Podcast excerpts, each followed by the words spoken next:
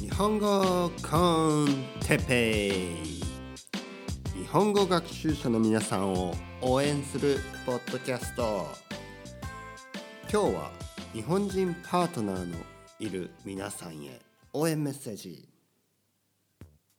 はい今日も始まりました。日本語コンテペイの時間でございます。今日、えー、今日は天気がいいですね。はい。今日も天気がいいと言ってもいいかもしれない、えー、バルセロナからお送りします日本語コンテペね、えー、洗濯機がガーって回ってますね。はい。朝なんで洗濯機を回してます、ね、まあもうしばらくしたらガーってまた脱水して終わる、ね、そしたらそその後干す。当たり前ですね。洗濯が終わったらすぐに干してくださいね。うん。臭くなっちゃいますよ。ね。すぐ押してくださいね。今日はですね、えー、応援メッセージシリーズ。応援メッセージシリーズね。すごいこうメッセージシリーズね。いつも言ってるようにあのカタカナ英語ね日本あのもともとね英語の言葉外来語が日本語にはたくさん入ってます。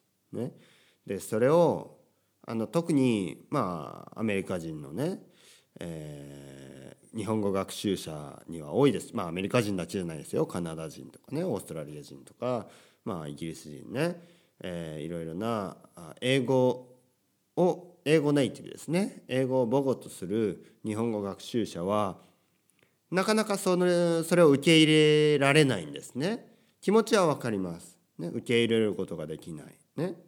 でも例えば僕僕たちどうですか？日本人。日本人の中でもあの英語の中にね英語を話してる中に日本語が日本語の単語が入ることって多いですよね。例えば寿司。ね。でも例えば僕が寿司。ね。お寿司。ね。この寿司っていう日本語のイントネーションで英語で話したらどうですか？例えば I like 寿司変でしょ。ね。変です。ね、I like sushi ね、sushi でしょ Do you like sushi? ね、Do you like sushi? うん。ね。あ、ah, there is a good sushi restaurant in 新宿みたいなね、ちょっと変でしょ。ね。There is a good sushi restaurant, sushi restaurant in 新宿とかね。in 銀座みたいなね。こう in 渋谷みたいなね。ちょっと渋谷ってねそういうなんか日本語っぽく言うと変です。ね？他何があるかな？日本語の単語があ英語に入っているパターン。ね？パターンね。パターンですよ。えー、これは多いですよね。例えば何があるかな？うん。何がありますかね？ちょっと急には思い出せないけど日本語で英語の中に入っちゃってる単語ってありますか？あ漫画とかね。漫画ね。漫画ってもう漫画みたいな感じで言いますよね。これも漫画っていう日本語の発音で言うと I like 漫画みたいなね。I like 漫画でしょ？うんこっちの方がやっぱり。だ英語っていうのはもちろん英語のイントネーションがあるわけですよね。うん。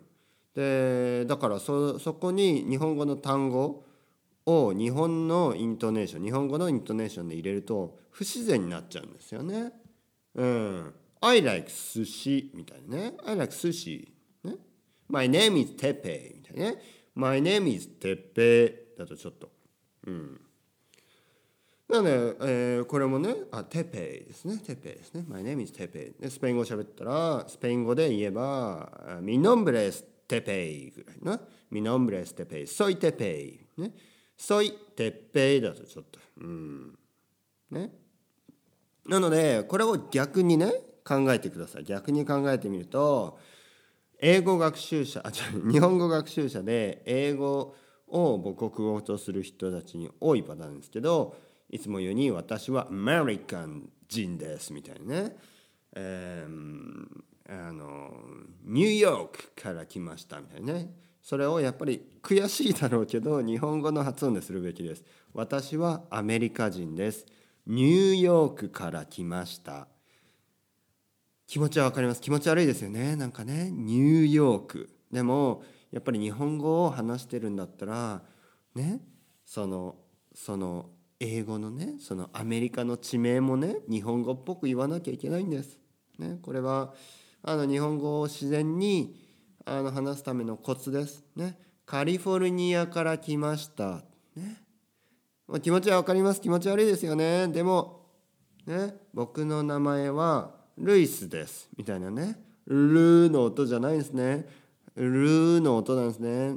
なんか R っぽい音なんですね。ルイスみたいになっちゃうんです。ルイス。ね。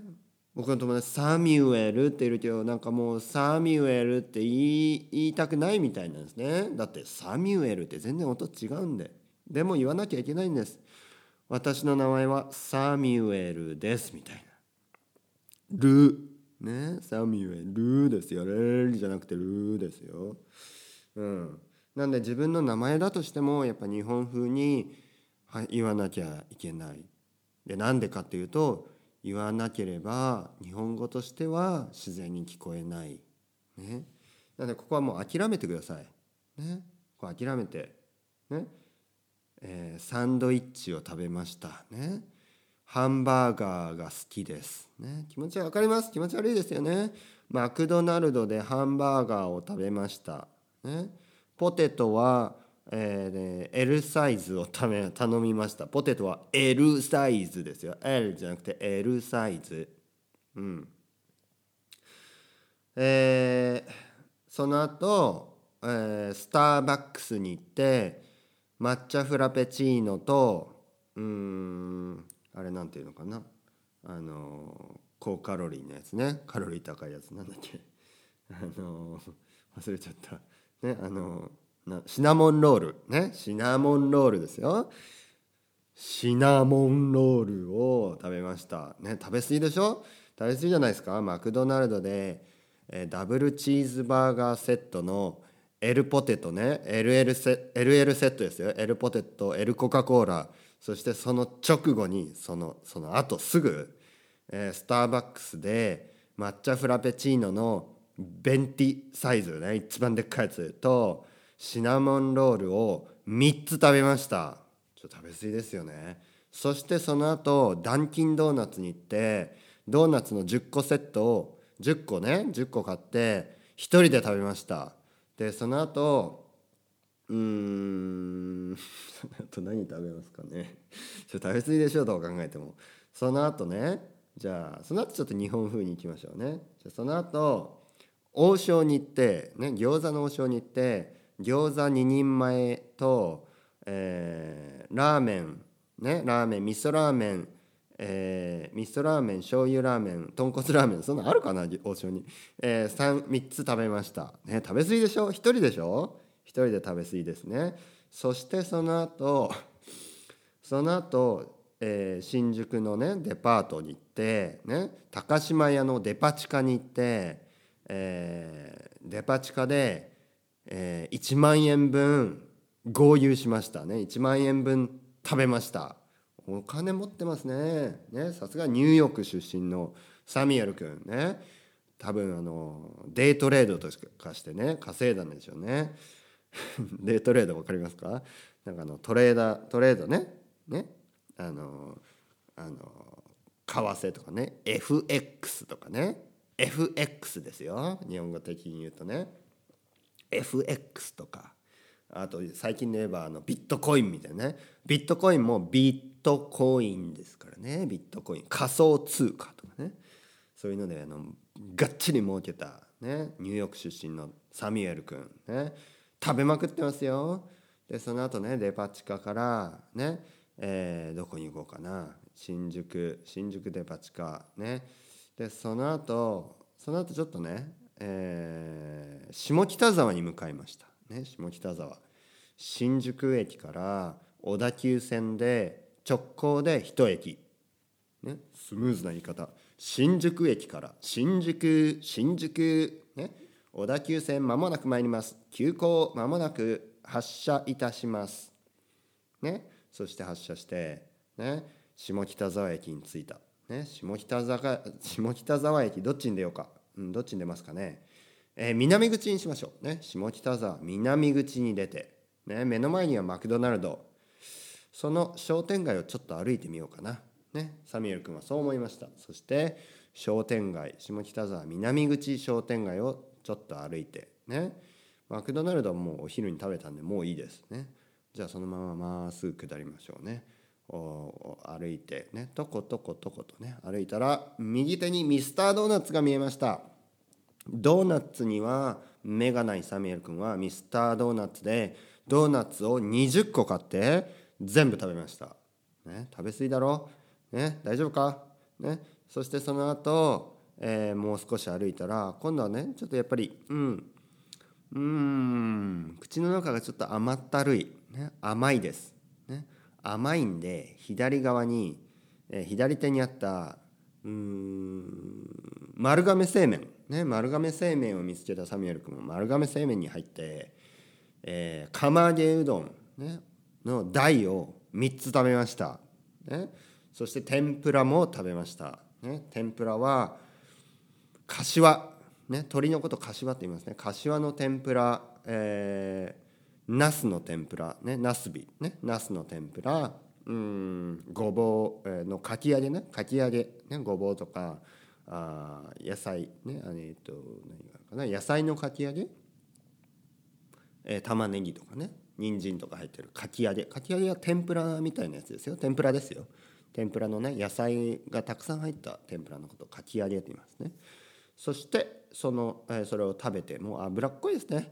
そして外に出てもう少し歩いてまた餃子の王将を見つけて餃子の王将に入ったけどもう今日2回目ですね。2回目なんでもう餃子は頼みません、ね、ちょあっさりしたものを食べたい。中華そば。うん中華そば冷やし中華。ね暑いし冷やし中華とビールを。ね、ビールは5杯飲みました。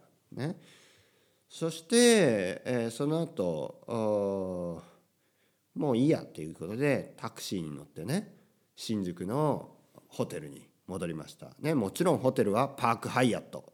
ねえーえー、スカーレット・ヨハンソン主演の「ロスト・イン・トランスレーション」を見て日本に留学したいと思ったサミュエル君はニューヨークでお金を貯めて、えー、留学ね日本に今留学してますね。でも留学の1年間の間毎日パークハイアットのスイートルームに滞在してます、ね、そして毎日食べまくって飲みまくってね。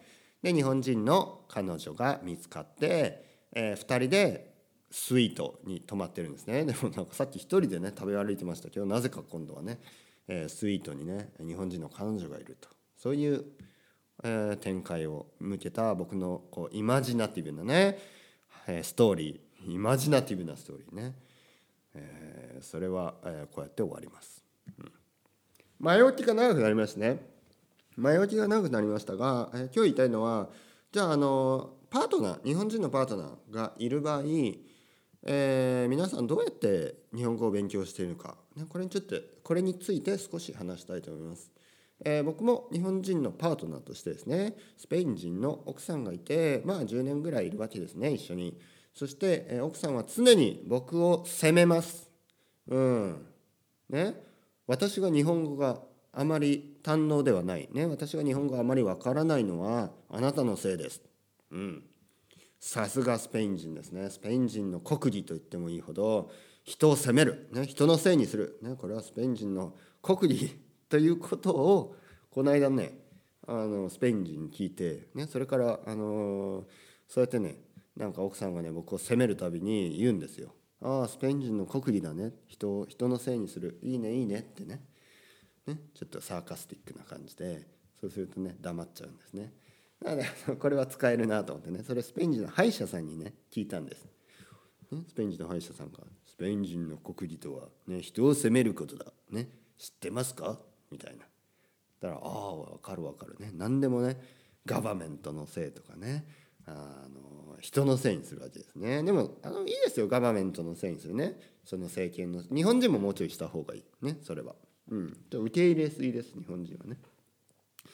まあそんなこと言って別にあの煽ってるわけじゃないですよ。ダメですよ。人のせいにした。自分の責任で、えー、特にね勉強っていうのは自分の責任でやってください。日本語を勉強している人はあの日本人パートナーのせいにせずにねやっぱり勉強し続けるわけです。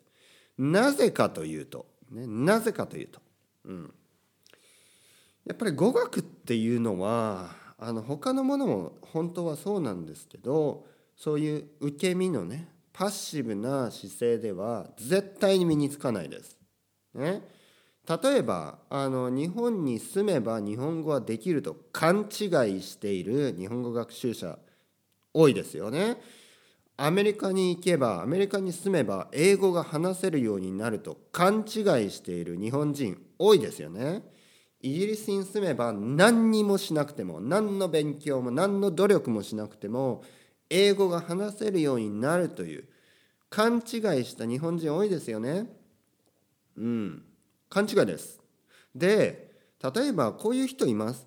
えー、僕はオーストラリアのシドニーに5年間住んで英語が話せるようになりました。ね、なんで、えー、佐藤君もね何々君もあの住めば自然に話せるようになるよみたいな。うん、でね話せるようになった人はそういうふうに言うんです。ね、日本に住めば日本語話せるようになるよみたいな。ね、でもそれはあの努力したっていうことをねその人が勉強したっていうことを言ってないだけ。ね、本当に何にもしなくてもその国に住むだけでその国の言葉が話せるようになるなんてない。ないんですよ。ね、ないですよ。当たり前ですよねそんなね。でもこの当たり前のことをみんな忘れてしまう。うん。例えばお日本人の彼女がいるの？サミュエル、ね、日本人の彼女がいれば絶対にね日本語話せるようになるんじゃないの？みたいな。当たり前に。それはない。うん。日本人の彼女がいるだけで日本語が喋れるようになるほど日本語は甘くない。ちょっとキャラクター変わってきましたね。えー、英語アメリカ人のうん彼氏がいるだけで英語は話せるようになるほど英語は甘くない、ね、フランス人の彼氏がいるだけでフランス語が話せるようになるほどフランス語は甘くない、ね、やっぱり自分で努力しながら、ね、そしてでも幸運なことにあなたにはそれを試すね。その練習をする相手がいる。それは事実です。ね、例えば日本語学習者の皆さんでこうやって日本語ポッドキャストをね自分で聞いて日本語コンテッペを聞いてねそれほど甘くないみたいなねこういうフレーズを甘くないというのはそんなに簡単ではないっていうことですね。でこういうフレーズを覚えてね例えばこの後ねポッドキャストこう止めてねそのフランス人の彼氏に言ってください。ね、あんたねそんなに人生甘くないね。うん。だどうしたの？キャキャラクターが変わったねってね。違う違うフランス人の彼氏に日本人の彼彼女か日本人の彼氏に言ってください。ね。日本人のパートナーにね。あんた人生甘くないね。うん。そしたらびっくりしますよ。な、な、な、な、どうしたの？みたいな。うん。ね。とか、うん。まあ何でもいいですよとにかくねあの待っててもダメです人のせいにしてもダメです、ね、自分でで僕ねスペイン語結構話せるようになったんです。でも奥さんにねあの教えてもらってないです。うん。あのもちろんたまに聞きますよ。これどういうことみたいな。でもねやっぱり自分なりに勉強してで、ね、自分で学校行ったしもう行かないですけどね。もうねだって学校嫌いだから。でもなんだって、えー、愛登記でねスペイン語の先生いい先生何人か見つけてローテーションでねこう会話続けてます。毎日。毎日1時間もしくは2時間。そして奥さんに使ってみたりねするんですね。そこで覚えたセリフを。なので自分で勉強しながらそしてそれをプラクティスできる、ね、それを使える、えー、相手がいる練習できる相手がいるっていうのは幸運なことです。ね、ただその幸運さに甘えてないでやっぱり自分で勉強するべきです、ね、パートナーがいるからといってその言葉があの何にもしなくてもどあの努力しなくてもできるようになるほど世の中甘くない、ね、人生甘くない、ね？なんかちょっとこうキャラクター変わってきましたけどあの僕が言ってるのはやっぱ勉強はね、えー、能動的にするべき。ね？受動的じゃなくて能動的アクティブに頑張ってください。そういうアクティブな皆さんを僕はいつも心から応援してます。それではまた明日。バイバイ。 Chao chao。Hasta luego